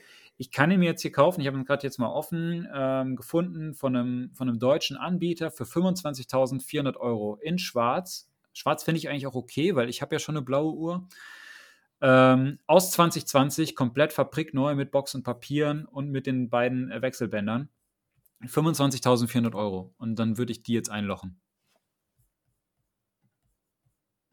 So, ich ja. das jetzt ein. 25.400 Euro. Geld ist überwiesen. Ich habe noch 2.900 Euro übrig. Du hast noch 14.000 Euro übrig und. Ich habe gerade mal überlegt. Ähm, ja, überleg mal. Eigentlich ist es, ich kann jetzt nichts mehr ändern, aber es ist jetzt so, ich hätte mal das machen sollen mit ähm, ähm, hier ähm, lange gebraucht, äh, nicht gebraucht, sondern grau kaufen. Weil dann hätte ich mir auch die Patek leisten können, grau. Ja, du wolltest von Anfang an. Ich habe dir gesagt, du kannst sparen. Du hast gesagt, du willst beim Konzi kaufen. Ja, ich habe gesagt, ich brauche das Geld nicht. Ja, ja. Schönen Dank auch. Ja, 14.000 14 Euro gehen, gehen raus an, ans Kinderhospiz. Wir spenden. Ja, entweder so oder ich, äh, na gut, äh, muss noch mal ein bisschen was abziehen ähm, für eine Fallschließe, für die lange. Ja, die, die, die schenke ich dir. Ich habe ja noch 2000 Euro, 2900 Euro übrig. Ja, ich glaube, das könnte schon fast äh, knapp werden. Nee. Was kostet die? Pff, weiß ich nicht. Auf der langen Website habe ich keinen Preis gefunden. Ich habe jetzt eine gefunden in Rotgold für, ich glaube, drei oder vier. Also ich gebe dir 2.900 Euro für den Fallschließe, wenn du möchtest. Ich habe ja selber 14.000 über und ähm, ja, damit du spenden kannst. ja, ich sag mal so, irgendwie werde ich das Geld schon los und selbst wenn es danach dann noch in Champagner investiert wird, keine Ahnung. Okay. Aber dann haben wir doch eine drei Uhren-Sammlung zusammen. Äh, lass uns noch mal kurz durchgehen, was wir jetzt haben. Was, was sind deine drei Uhren jetzt? Ja, fangen wir mit dem Highlight an. Lange und Söhne 1815 äh, Flyback-Chronograph ähm, in Weißgold am schwarzen Band mit schwarzem Zifferblatt. Für 52.200 Euro hast du ihn gekauft. Genau. Dann ähm, mein Alltime favorite was ich derzeit auch schon besitze. Ähm, 3.340 Euro Listenpreis derzeit, aber wir haben ja vom realistischen Marktpreis aus uns so auf 3.800 Euro geeinigt. Tudor Black Bay 58 in schwarz am Stahlband. Ja. Und zu guter Letzt ähm, nochmal, um ein anderes Edelmetall, Rotgold reinzubringen. Ähm, Jäger Le Coultre Master Ultra Thin Perpetual, also ewiger Kalender von Jäger Le Coultre. Sehr dünn mit ähm, Rotgoldgehäuse, braunem Krokoband und ähm, eifarbenem oder eierschalenfarbenen Zifferblatt, wie es auf der Jäger Le Coultre Website steht. Sehr schön. Sehr. Hast du halt wirklich auch klassische Sachen dabei, muss man halt sagen. Ne? Das ist natürlich so, man merkt schon so ein bisschen so die, die Typ, die Typsachen, ne? Und ja. äh, schon, du bist halt eher so für diese klassischeren Uhren. Ähm, hast jetzt zwei, die so ein bisschen in diese dressige Richtung gehen und dann halt ein, ich würde mal fast schon sagen, auch einen sehr klassischen Diver, ja, auch wenn das natürlich die, die Black Bay 58 natürlich eine moderne Uhr ist, aber auch die ist ja sehr, sehr klassisch angelehnt an, an, an die ursprünglichen Taucheruhren. Ja, ja, ja, absolut. Genau, also man hat halt jetzt ein bisschen Ticking Boxes gemacht. Was mir jetzt vielleicht noch so ein bisschen fehlt, ist irgendwie ein sportlicher Chronograph. Aber ich sag mal, wenn du drei Uhren hast, dann zwei Chronographen. Weiß ich nicht, ob man das braucht. Fliegeruhr wäre halt auch noch cool, aber da viel Geld auszugeben, ist ja auch leider schwierig. Also sind wir halt wieder bei, wieder bei dem Punkt. Also ich denke mal, wenn es realistisch darum gehen würde, keine Ahnung, ähm, Oma sagt, ach mein Junge, ich mag dich so gern, ich schenke dir morgen 100.000 Euro ich zwinge dich aber, das morgen beim Konzi auszugeben und du darfst dir Uhren kaufen. Dann werden da wahrscheinlich noch andere Uhren bei. Also dann jetzt, wie gesagt, ich habe noch diese 14.000 Euro über. Da könnte man halt noch super äh, zwei Nomos für kaufen. Da könnte man noch super Ähm, dann, keine Ahnung, noch eine Laco oder eine Stover Fliegeruhr für kaufen. Da könnte man als Fliegeruhr noch einen Navi-Timer für kaufen. Eine Omega Speedmaster darf ja eigentlich auch nie fehlen, so als Moonwatch. Also da gibt es halt noch echt viel, was man äh, für das restliche Geld ähm, kaufen könnte und was ich wahrscheinlich auch von vornherein machen würde. Weil Mhm. Ähm, das war jetzt aber nicht Teil der Challenge. Genau, das ist, wie gesagt, da können wir irgendwann noch mal eine andere Folge machen, wobei wir die dann wahrscheinlich in drei, vier Teile oder so aufteilen müssen. Ja, ja. Ähm, ich denke mal, ist es ja dann auch recht schwierig. Ähm, man muss halt immer auch mal eine Uhr finden, die man einfach mal sorgenfrei tragen kann. Ich glaube, dass es nicht der Fall ist, wenn du drei Uhren hast, die im Schnitt dann 33.000 Euro kosten. So. Mhm. Also ich habe auf jeden Fall eine Uhr gefunden, die ich sorgenfrei tragen kann. Da bin ich überzeugt von. Also ich gehe jetzt mal kurz durch, was ich jetzt habe. Also ich habe jetzt äh, gekauft ähm, als Highlight meiner persönlichen Sammlung die äh, Royal, äh, die Audemars Piguet Royal Oak äh, Jumbo 15202 mit dem blauen Blatt 39 mm. Die ganz klassische Royal Oak Ikone für 41.700 Euro. Ich musste sie leider grau kaufen. Das heißt, ich konnte jetzt nicht von dem günstigeren Listenpreis profitieren, ähm, weil die jetzt morgen nicht verfügbar sein wird. Als zweiten Pick in meiner Sammlung habe ich jetzt die Gégé Le Coultre Extreme Lab äh, 2. Ähm, das ist aus meiner Sicht die Uhr, die ich wirklich sorgenfrei tragen könnte, weil es eine richtig, richtig robuste, total overengineert äh, Chronograph ist. Komplikationstechnisch mega krass, was da, was da reingepackt wurde. Also heftig. Also guckt euch das wirklich, guckt euch mal das Video an dazu. Ihr werdet baff sein, ihr werdet staunen. Wahrscheinlich die meisten werden diese Uhr nicht cool finden, weil sie einfach optisch gewöhnungsbedürftig ist, aber ich feiere sie übelst. Ich finde sie richtig, richtig cool. Und die habe ich auch für, für verhältnismäßig günstige 30.000 Euro geschossen. Also wirklich auch deutlich unter dem Listenpreis, der bei 50.000 Euro lag. Und als letzte Wahl habe ich äh, mich entschieden für eine Vacheron Constantin äh, Overseas Chronograph äh, der aktuellen Generation mit den drei Wechselbändern, das heißt am Edelstahl am Band, am Kautschukband und am Lederband kommt, äh, mit einem Schnellwechselsystem. Ich habe jetzt die schwarze Variante genommen für 25.400 Euro, ganz neu aus 2020 mit den drei Bändern. Inhouse-Manufakturwerk, wirklich auch ein sehr, sehr schön anzusehendes Werk. Auch alle drei Uhren bei mir haben aus meiner Sicht coole Werke. Ähm, auch das ist etwas, was mich auf jeden Fall auch immer fasziniert. Und bin damit eigentlich ganz glücklich und habe das Budget auch weitgehend ausgereizt. Ich habe jetzt 2000, 2900 Euro übrig. Ja, kommt vielleicht noch Versand oder sowas dazu. Also im Grunde ist das Geld quasi verbraucht und es ist fast eine Punktlandung, würde ich sagen. Ja, sehr gut gemacht. Mir ist gerade nochmal aufgefallen, dass du ja äh, nur Swiss Urologie dann in deiner Sammlung hast. Also du hast ja, das ist, Jäger, ist, ist mir auch gerade gekommen. Du hast, ähm, du hast Jäger, du hast ähm, Vacheron und du hast dann noch Audemars Piguet. Also ja. viel mehr, ähm, ja, Urologie geht dann ja schon gar nicht mehr. Brauchst du ja nur noch ähm, Schade, dass nichts Deutsches dabei ist, ehrlich gesagt. Also so eine lange wäre auch cool gewesen. Also das hatte ich auch ein bisschen überlegt, aber du hast eigentlich die lange, die mich gereizt hätte, irgendwie weggenommen. Ich ja, weiß auch nicht, Was ob ich, ich hätte unbedingt gebraucht hätte. Aber welche lange ich auch noch an dir sehen würde, wäre irgendwie so eine Zeitwerk, weil du, du stehst auf große Uhren ja. und dann eine Zeitwerk, das ist halt einfach nochmal so eine einzigartige Komplikation, die du bei keinem anderen Hersteller findest. Also wenn aber du halt irgendwann halt dann noch relativ mal teuer. Warte mal, lass Ich glaube 70.000 oder so kostet die, also Trinkgeld. Ja, genau, das ist ja, das ist ja das Problem bei der ganzen Geschichte. Also ich finde die auch an sich irgendwie cool. Ähm, ich weiß nicht, ob es eine Uhr wäre, die zwangsläufig jetzt in dieser drei Uhrensammlung dabei sein müsste, aber ich finde die auch ganz cool. Aber ja, ich gucke jetzt hier gerade, die sind halt sehr, sehr teuer. Das wäre dann halt wirklich der Großteil ja. des Budgets schon weg. Äh, das hat jede Menge Geld. Ja, absolut. Wie gesagt, wäre jetzt auch keine, keine ähm, lange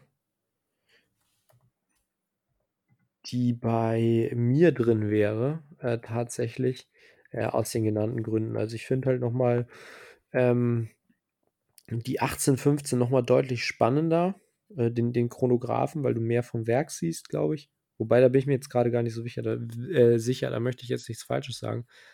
Finde ich aber einfach cooler, zumal die Zeitwerk mir wahrscheinlich zu groß wäre. Ich hatte jetzt noch keine in der Hand oder am Handgelenk.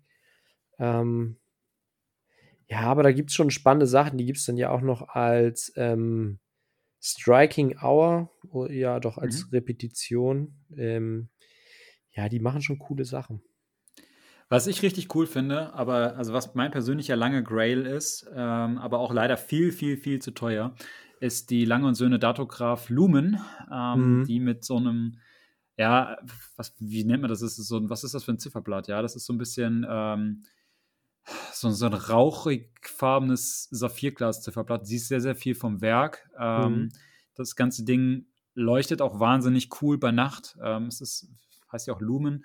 Also richtig cooles Ding. Also irgendwie auch, auch ein bisschen untypisch für lange. Es ist zwar schon an sich ein klassisches Design, aber hat irgendwie sehr sportliche Vibes.